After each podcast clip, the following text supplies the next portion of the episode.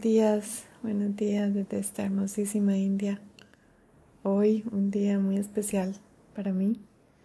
Es el cumpleaños de mi primogénito. Y bueno, ver hacia atrás es increíble como, como este hermoso ser eh, ha manifestado su energía en este mundo eh, a muchos niveles desde que nació. Y bueno, para mí es, es una gran felicidad. Ayer le decía que, que me iba a imaginar yo que iba a tener un hijo tan, tan hermoso, tan amoroso, una buena persona. Para mí es creo que lo más importante en un ser humano. Una persona con principios, con integridad a todos los niveles y además alguien muy creativo y muy trabajador, muy estudioso.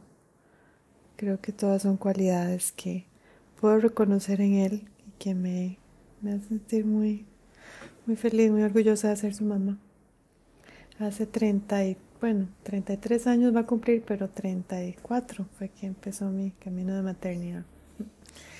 Y bueno, hoy celebro, celebro su cumpleaños, su vida.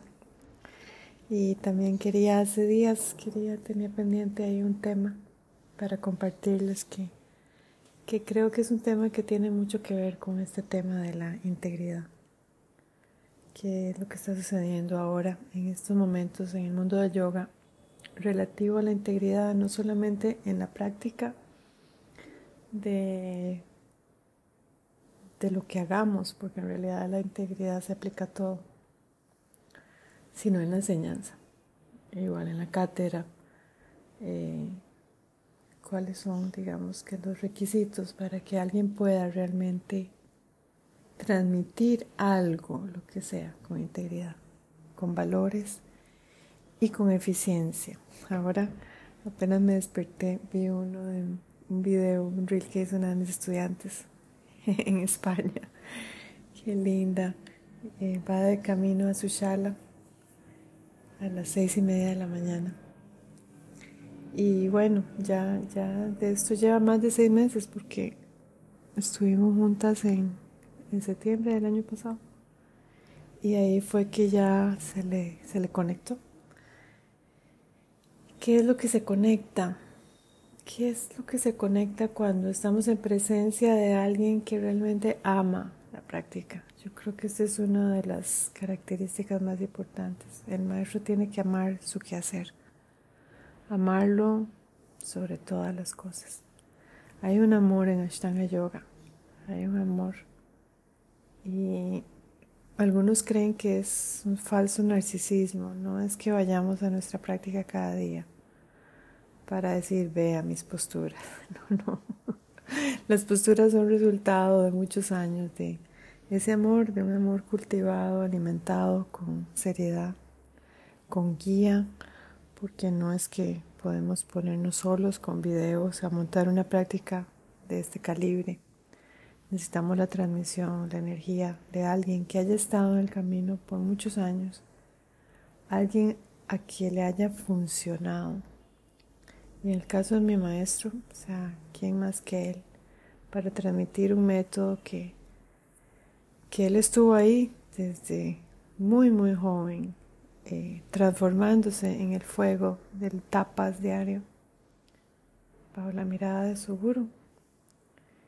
¿Quién más que alguien que ha sudado, llorado, gemido y todo lo que nos sucede a los ashtangis en nuestras prácticas? Algunos tienen miedo del dolor, pero yo creo que el dolor más grande en la vida es pasar por la vida dormidos. A veces necesitamos este tipo de dolor, y digo yo, dolor en el sentido del despertar. Por supuesto que viene de la mano de transformaciones físicas, obvio, porque es un método que llega a todas las esquinas. Entonces, por ejemplo, si, si tenemos sobrepeso, eh, nuestra práctica constante, seis días por semana, bajo la guía de un maestro en quien confiemos o maestra, nos va a ayudar. Nos va a ayudar a entender por qué usamos la comida para contenernos emocionalmente. Eh, por ejemplo, una persona que llega con una depresión, con su práctica va a aprender ella misma a conectar lugares dentro de sí que tal vez estaban desconectados a nivel nervioso, porque la depresión es una, digamos, pasividad del sistema nervioso. Tenemos que activar, activar esa energía. Y cuando ya el estudiante aprende a hacerlo él mismo, ella misma, yo siento que ahí es donde sucede la magia. Nos damos cuenta que nuestros maestros están ahí para apoyarnos, para transmitirnos ese amor, pero después nos toca a cada uno de nosotros hacer el trabajo, lo que hemos aprendido solos. Y en realidad no estamos solos, estamos siempre en presencia de aquellos o aquellas que nos inspiraron. Porque sabemos que ellos siguen haciendo sus prácticas. Yo aquí en el norte de la India, mi maestro en el sur. Yo sé que él está haciendo su práctica. Tengo un gran honor de conocer su casa. Sé que construyó un estudio para él y para su hija para hacer sus prácticas diarias cuando no está abierta la escuela. Yo sé que él está practicando. Yo sé que se levantó muy temprano a practicar. Y eso a mí me da una inspiración para abrir mi mato hoy también hacia mi serie avanzada, que es dura, dolorosa, es es muy difícil hacerla sola porque cuando estoy con mi comunidad, con mi escuela, con mi maestro, hay, hay un apoyo. Pero igual la voy a hacer, la voy a hacer porque, bueno, primero es un día de celebración para mí, pero también porque cada día puede ser una celebración en tu vida. Entonces, ¿qué pasa cuando se les da este conocimiento verdadero a estudiantes que no lo merecen? Es el primer tema. Y en este mundo del yoga moderno, cualquiera puede acceder. Cualquiera. Eso es lo triste. Eh, en tiempos pasados acá en India, el estudiante tenía que pasar muchas pruebas.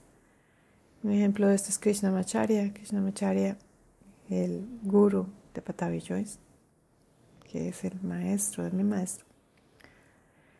Estudió muchísimos años, digamos que sacó el equivalente a ocho doctorados en nuestros tiempos modernos. Y después se fue a los Himalayas a pie a buscar a su, a su guru. Y se quedó sentado ahí en el frío por ocho días, porque el guru le dijo que no, de primera entrada. Y quería probar si realmente tenía devoción. Y se quedó sentado. Y a los ocho días el guru le tiró un par de chapatis lo que significaba que le daba entrada a su hogar. ¿Qué significa esto? Que ahora cualquiera paga una mensualidad o paga eh, un viaje a Mysore y después se autodenominan maestros y enseñan prematuramente. ¿Y qué de aquellos que ni siquiera ponen un pie en India? y ya están haciendo clases Mysore y están anunciándose rimbombantes en redes sociales como maestros, certificados. ¿Qué sucede cuando esos maestros pasan conocimientos a estudiantes que realmente son valiosos? Vean que aquí sucede lo contrario. Estos estudiantes valiosos terminan con maestros eh, mediocres, falsos, seguros. Y ahí ya depende de los karmas personales. Depende de los karmas personales de estos maestros valiosos y merecedores de estudiantes dignos. Y también de los karmas de estos maestros falsos, disfrazados, eh, que alimentan el conocimiento equivocado. Mm. Hay tantos maestros inescrupulosos en este momento de la humanidad, que ni siquiera se han formado seriamente. ¿Qué tenemos que hacer? Tenemos que dejar que sus karmas los pongan en su lugar.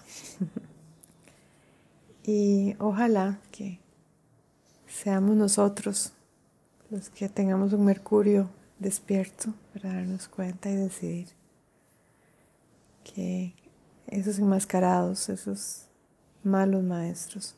Son parte del Kali Yuga donde hay mucho falso, hay mucho mentiroso y sobre todo hay mucho ignorante, porque la ignorancia es la madre de todos los pecados.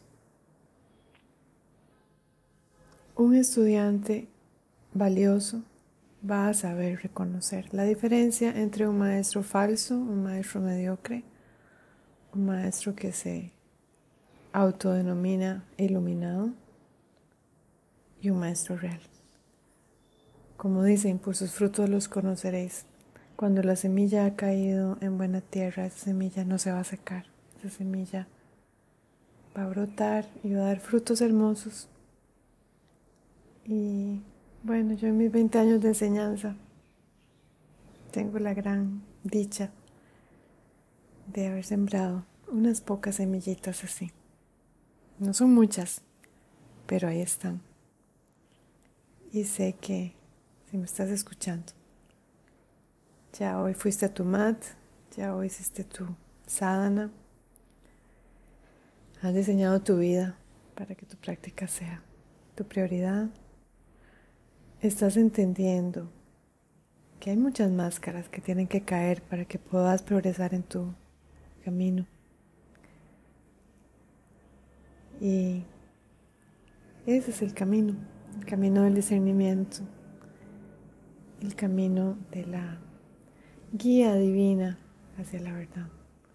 Para llegar a la verdad tenemos que atravesar muchos puentes oscuros de mentiras, de manipulaciones.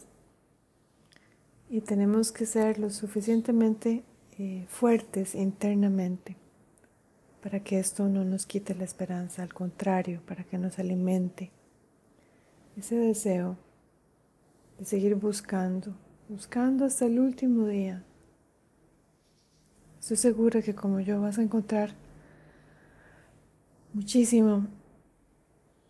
Lo que vas a encontrar te va a enojar, lo que vas a encontrar te va a decepcionar. Pero así es, es parte de ese separar el trigo de la paja y ser un estudiante digno. Un estudiante digno merece un maestro verdadero. Un estudiante dormido merece uno de estos maestros falsos. Namaste a todos. Om Shanti. Shanti.